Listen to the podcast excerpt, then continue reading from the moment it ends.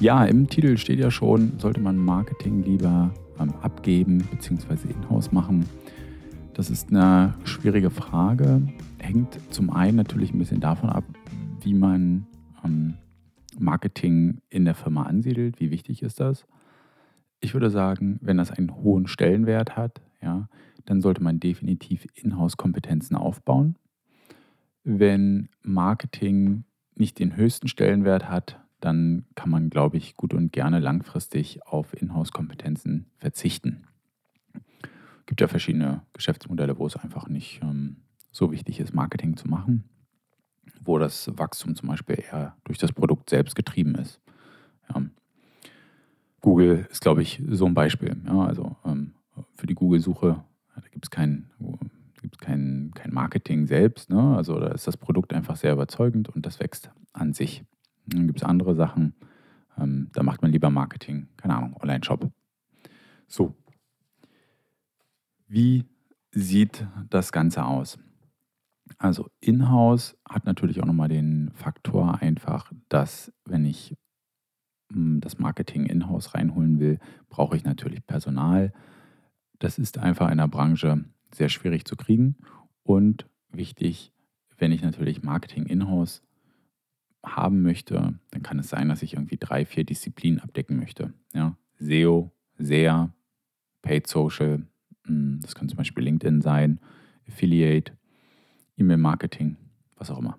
In der Regel ist es das so, dass für jede dieser einzelnen Disziplinen das ausgebildete, ähm, oder sage ich mal so, nicht ausgebildete, dass es aber dafür Experten gibt. Ja, es gibt einen Experte in einem Bereich je mehr Bereiche eine Person übernimmt, desto länger muss sie einfach schon ja, tätig sein, was dann wieder heißt, dass sie wertvoller ist im Markt, ja, was wiederum heißt, dass sie wesentlich teurer sein wird, was sich für die Firma vielleicht dann gar nicht lohnt. Ja, dann muss man einfach schauen, okay, beiße ich da einen sauren Apfel und ähm, sozusagen gibt das irgendeiner Person ab, die muss sich da selber reinfuchsen. Das kann dann auch einfach Jahre dauern, schiefgehen, viel Lehrgeld kosten. Das ist also in-house ist immer ähm, sehr, sehr schwierig, besonders weil es einfach nicht genügend Leute gibt, die gut ausgebildet sind, die genügend Erfahrung haben und verschiedene Bereiche ähm, gleich gut abdecken können. Ja, das muss man einfach in-house wissen. Ähm, extern kann, ist aber natürlich auch nicht alles rosig. Ja, also ich weiß natürlich nicht, wenn ich jetzt eine eine Agentur gebe, was passiert da? Wenn ich es einem Freelancer gebe, was macht er? Ja, sourced er irgendwie die Facebook-Kampagne nach Indien aus? Weiß ich nicht. Ne? Der kann mir ja sonst was erzählen. Wenn ich selber keine Ahnung von der Materie habe, ist das auch schwierig nachzuvollziehen. Ich kann das ganz schwer dann irgendwie kontrollieren, diese ganze Geschichte. Und das ist aber, wie gesagt, in-house und äh, extern beides das Gleiche. Bei einer Agentur natürlich auch. Der Vorteil, muss man ehrlicherweise sagen, ist natürlich, wenn ich ähm, Sachen extern abgebe, kann ich gucken, je nach Vertragslaufzeit, wenn es überhaupt eine gibt, dann äh, kann ich natürlich auch einfach von einem Monat auf den anderen ähm, sozusagen die Person rausschmeißen oder die Agentur rausschmeißen. Das ist bei festangestellten Mitarbeitern unter Umständen wesentlich schwieriger. Bei extern ähm, kaufe ich mir natürlich auch Erfahrung, Expertise ein, wenn ich mit einer Agentur zusammenarbeite.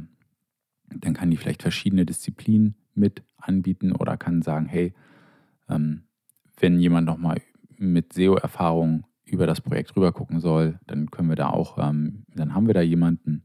Wenn jemand mit äh, Affiliate-Marketing-Erfahrung darüber gucken soll, dann können wir das ähm, auch machen. Ich zum Beispiel ähm, in meiner Firma ähm, habe jetzt keinen, der Affiliate-Experte ist. Ja.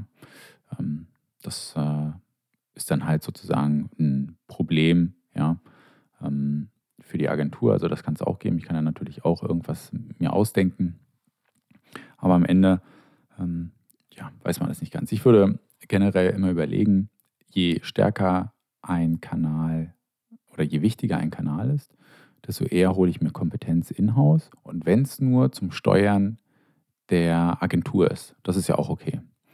Ähm, wobei ich Steuern immer ein bisschen schwierig finde. Ich glaube, der richtige Begriff wäre Zusammenarbeiten. Weil ganz häufig, also so verstehe ich das, auch mit meinen Kunden, ich sehe das eher als eine Zusammenarbeit, wenn wir interne Ansprechpartner haben, weil ähm, ganz häufig gilt es auch intern Silos aufzubrechen, ähm, ich sag mal, gewisse Entscheidungen voranzutreiben. Ja, sei es jetzt zum Beispiel klassischer Beispiel, klassisches Beispiel. Wir haben ähm, eine Facebook-Kampagne oder ähm, eine Google-Kampagne, was auch immer, und wir merken so, hey, das läuft eigentlich ganz gut, das ist sauber aufgesetzt, aber die Landing-Pages sind einfach Mist.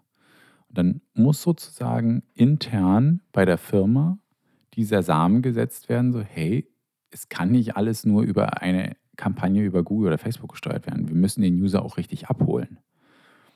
Und das hilft dann in der Regel, wenn man intern jemand hat, der dann genau die Weichen stellen kann oder der sich genau darum kümmert, der jemanden sucht und sagt, hier, ey, komm, lass uns das mal bauen. Ich hole mal die Ressourcen zusammen, ich hole mal einen Grafiker, ich hole mal jemanden aus der Fachabteilung. Wir bauen da jetzt mal entsprechend eine Zielseite dafür. Also am Ende ähm, kann man das jetzt nicht pauschal sagen, aber was man, glaube ich, zusammenfassend sagen kann, ist, ähm, in-house würde ich mir das Ganze probieren zu holen, wenn das einen großen Stellenwert ausmacht, wenn das eine große Wichtigkeit für meine Firma ist.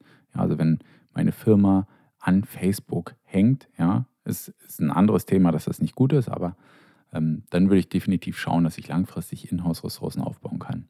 Ich habe auch Kunden, die sagen, nee, wollen wir gar nicht, weil finden wir sowieso nicht.